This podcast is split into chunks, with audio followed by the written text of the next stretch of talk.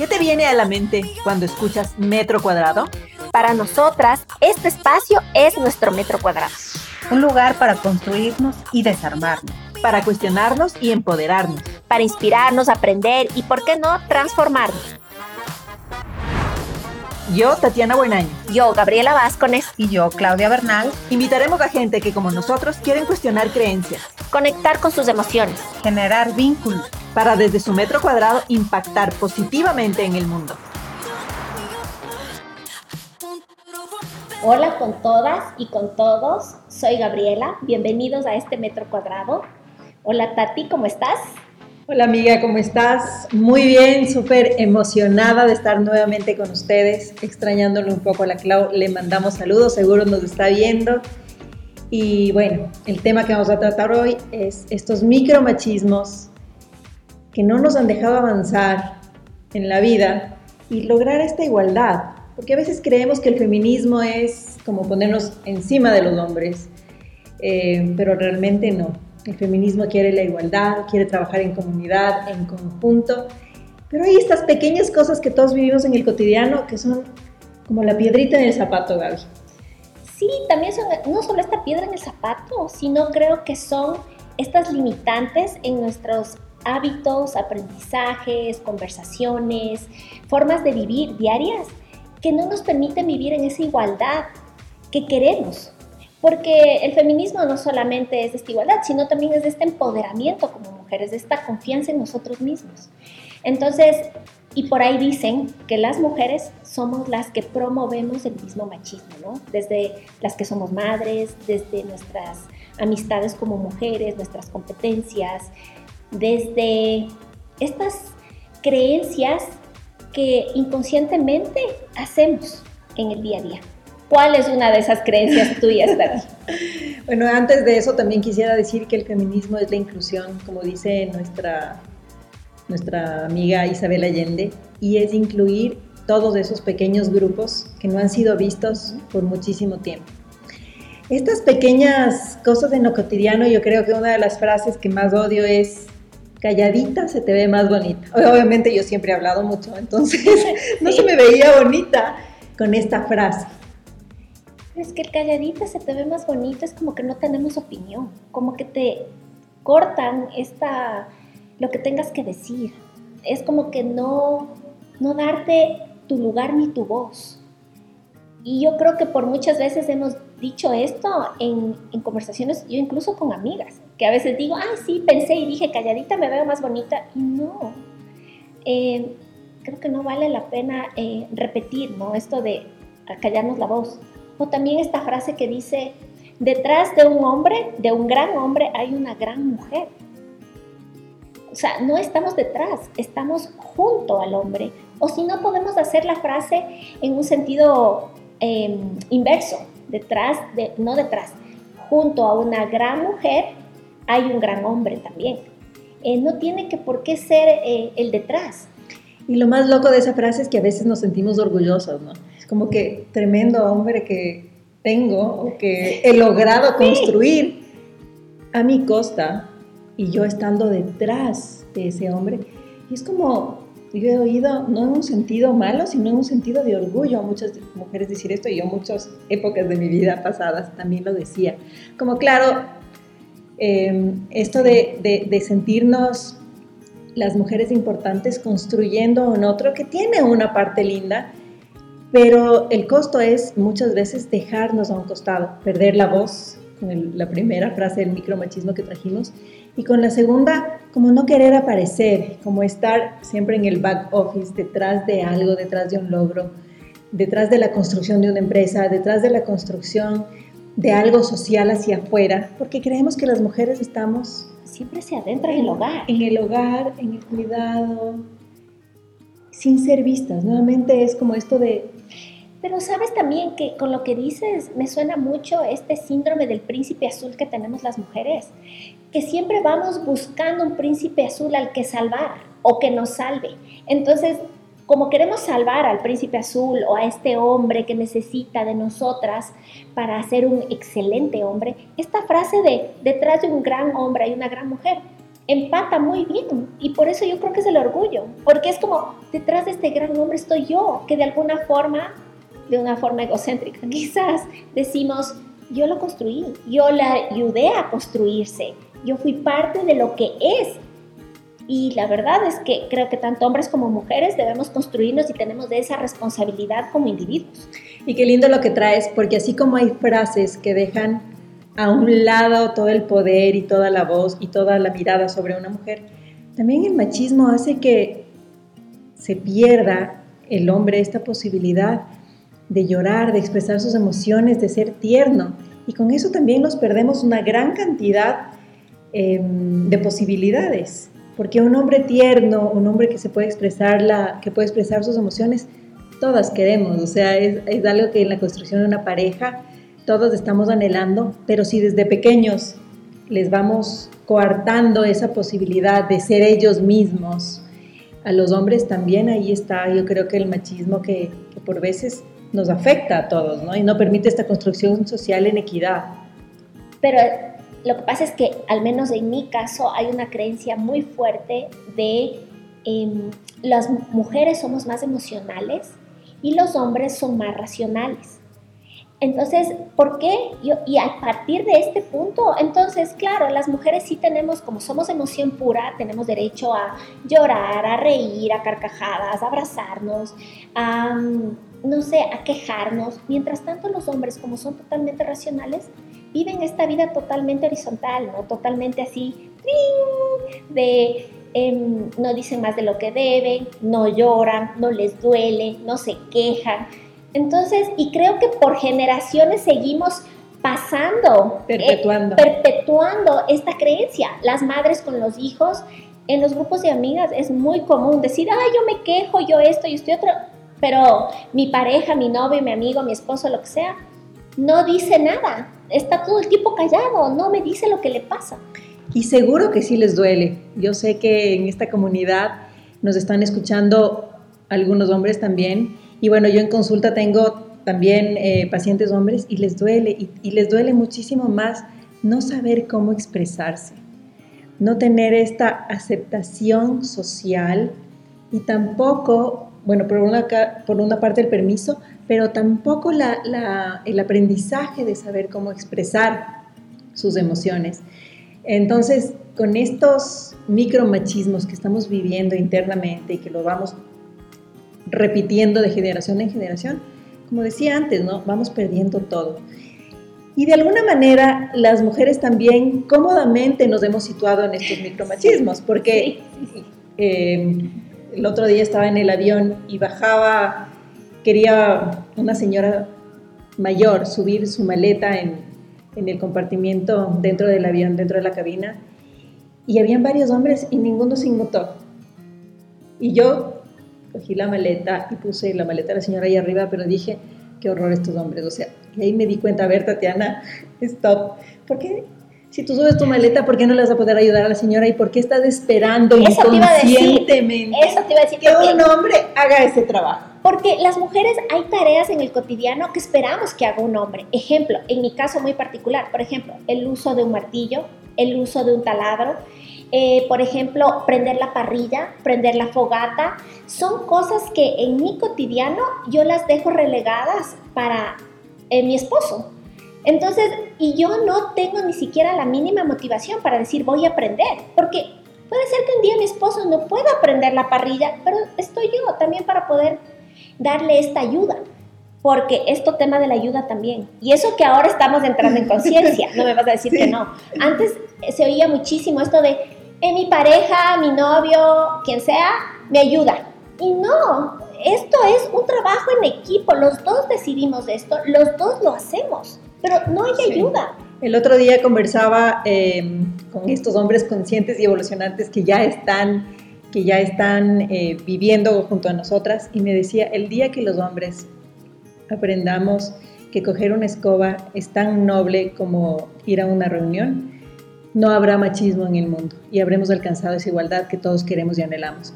Porque todavía se entiende que un hecho tan básico como limpiar tu espacio, limpiar tu oficina, limpiar tu hogar, para un hombre es estoy ayudándole a una mujer. O hay una mujer por detrás que lo hace. ¿Me explico? Y no es así, tanto hombres como mujeres. Yo les enseño a mis dos hijos, ¿no? Tengo una niña y un niño, y les digo a los dos, es importante que los dos sepan lo que es vivir en organización, en limpieza, en el cuidado del lugar en el que viven. Y no importa que sea niño o sea niña, los dos tienen que abastecerse por sí mismos. Pero somos las mujeres las que yo a veces creo que nos imponemos estas, estas obligaciones.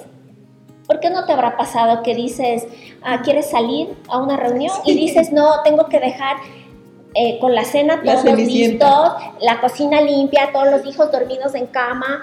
Y no es necesario, porque tu pareja, tu esposo o tus propios hijos pueden valerse por sí mismos o tu pareja o la persona que está junto a ti puede ayudarte con estas tareas, pero tú te impones ese tipo de situaciones. Sí, y eso viene un poco de estos arquetipos que a través de cuentos infantiles o a través de toda esta construcción social nos hemos creído hombres y mujeres como verdad, ¿no? Entonces este es el arquetipo de la cenicienta que tienes que dejar para irte a la fiesta, todo absolutamente en hombre.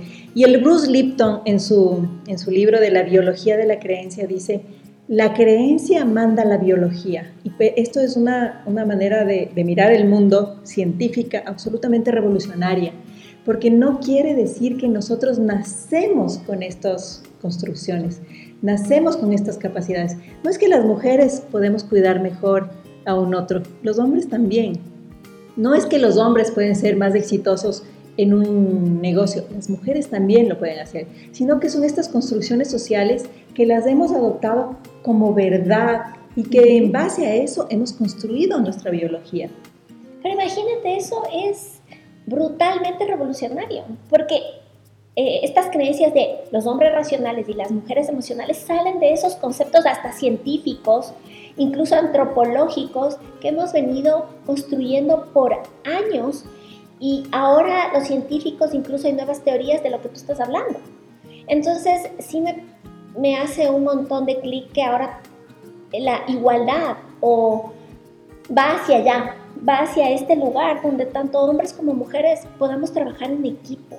Y ya dejemos un poquito de lado estas creencias de a mí me toca hacer esto o yo hago esto, sino hagamos lo que podemos entre los dos y juntos trabajemos. Y esto nos lleva a darnos cuenta que en función de esta creencia hay un montón de juicios, porque las primeras que juzgamos cuando miramos a una mujer exitosa somos las propias mujeres. Exacto. O sea, es súper común que las mujeres siempre primero nos estemos quejando de la falta de ayuda, de la falta de, de, cooperación, de que todo lo hacemos nosotras, de que sin nosotras nada funciona bien. Y esto viene de, estas quejas vienen de, del producto de nuestro propio control, de estos propios machismos que vivimos diariamente y que no nos damos cuenta o que a veces nos damos cuenta, los estamos trabajando y nos cuesta soltarlos.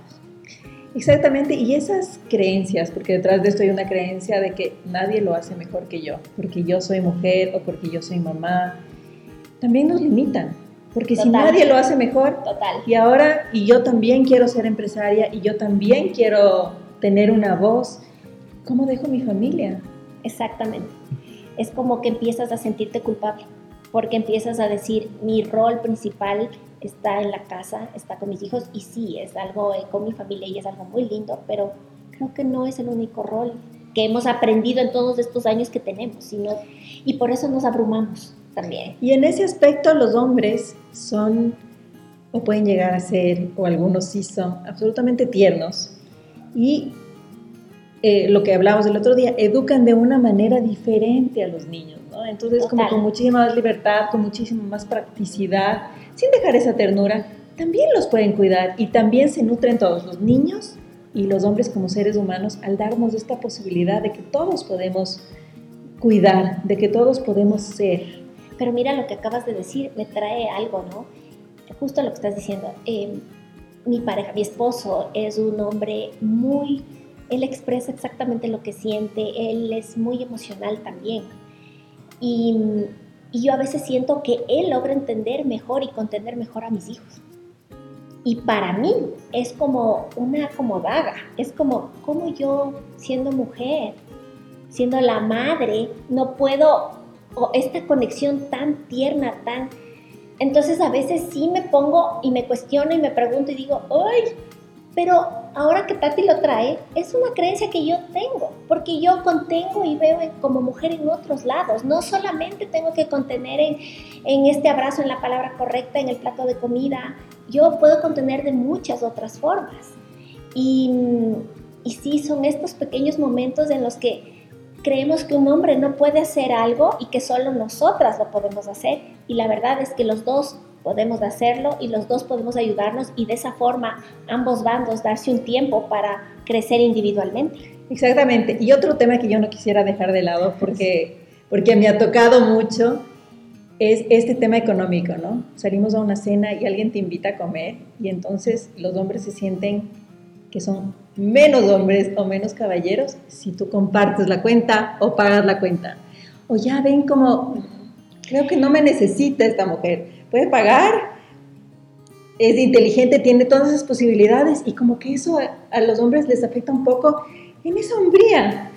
Y por el otro lado, las mujeres estamos esperando el príncipe azul que pague todo. El caballero, amiga, pero es que el caballero también, el caballero y la dama son dos temas que valdría la pena tratarlos. No sé si lo alcancemos en este momento, pero también yo creo que el abrirnos la puerta del auto, el abrirnos la puerta, son estos pequeños detalles de gentileza que sí están muy lindos, pero que las mujeres también podemos tener. O sea, no sé, como pagarnos una cuenta, hacer una invitación en algún momento, que no el hombre siempre cargue lo pesado, sino te puedo ayudar, podemos trabajar en equipo. Me explico, porque las mujeres por lo general estamos acostumbradas a que todo lo pesado lo hagan los hombres.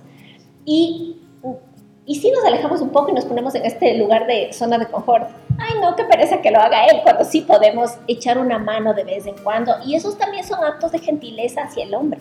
Exactamente. Sí. Y en esto de, de, construir estas creencias, de dejar a un lado estos juicios y de poder ampliar la mirada, ganamos todos. Porque los hombres y mujeres nos vamos haciendo más humanos, vamos haciéndonos más sensibles vamos también empoderándonos, nos vamos visibilizando y así que el machismo no solo afecta a las mujeres, afecta a los hombres también. ¿Qué hacer? ¿Qué hacer? ¿De qué manera poder solucionar esto que lo estamos viviendo en lo cotidiano? Porque no estamos hablando de ir a salvar a las mujeres que no tienen voz. En Yemen.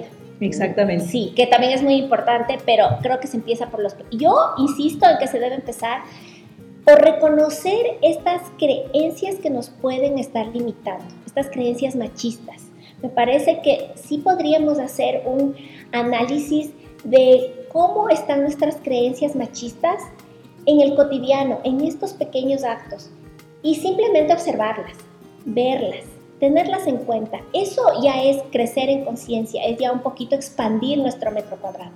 Y si luego podemos empezar a cambiarlas de poquito en poquito, con diálogos con la otra persona, en nuestras actitudes y en nuestros hábitos cotidianos, yo creo que desde ahí ya estamos trabajando para esta igualdad que queremos vivir entre hombres y mujeres. Sí, qué lindo lo que traes este observador, desarrollar el observador en todo, ¿no? Pero fundamentalmente en esto, porque ya vemos que después de 60 años seguimos actuando en el hogar, en el seno, en la familia, de la misma manera, replicando los mismos patrones. Y también este, este tema de, de poder sentirnos seres completos en sí mismos, de poder decir, no es el rosado para el hombre y el, el rosado para la mujer y el celeste para el hombre, sino y, con esto que es una analogía de colores, yo puedo ser de todos los colores, de todas las gamas, de todos los matices. Me puedo permitir cosas que a veces creía que únicamente era para hombres y explorar. Sí, eso, pero eso requiere de mucho valor. Pero me parece lindísimo porque es una manera de abrirnos a nuevos caminos y de romper creencias que tenemos. Y y recuerdo que antes, en el tiempo de mi abuelita, un hombre vestido de rosado era pecado. Pero ahora, ¿qué hombre no se ha puesto el color rosado? De lo más sexy. Y desde lo más sexy. y es de lo más lindo. Y, y ya, y vamos rompiendo, ¿no? Entonces creo que en estos pequeños detalles podemos ver cómo vamos cambiando. Y les invitamos a que ustedes nos compartan cuáles son esos darse cuenta de estos micromachismos que estamos todavía viviendo en pleno siglo XXI y que no nos dejan avanzar para construir la sociedad que queremos, la familia que queremos, la pareja que queremos y el mundo que queremos. ¿Cómo? ¿Cómo estás trabajando desde tu metro cuadrado para expandir esta igualdad entre hombres y mujeres? Cuéntanos, queremos saber de ti. Nos vemos en la próxima. Chao. Chao. Si te gustó este episodio, expande un nuevo metro cuadrado y compártelo. También recuerda que tenemos contenido adicional sobre este episodio en nuestras redes sociales, tanto en Instagram como Facebook, arroba metro cuadrado el podcast. Te esperamos el próximo jueves.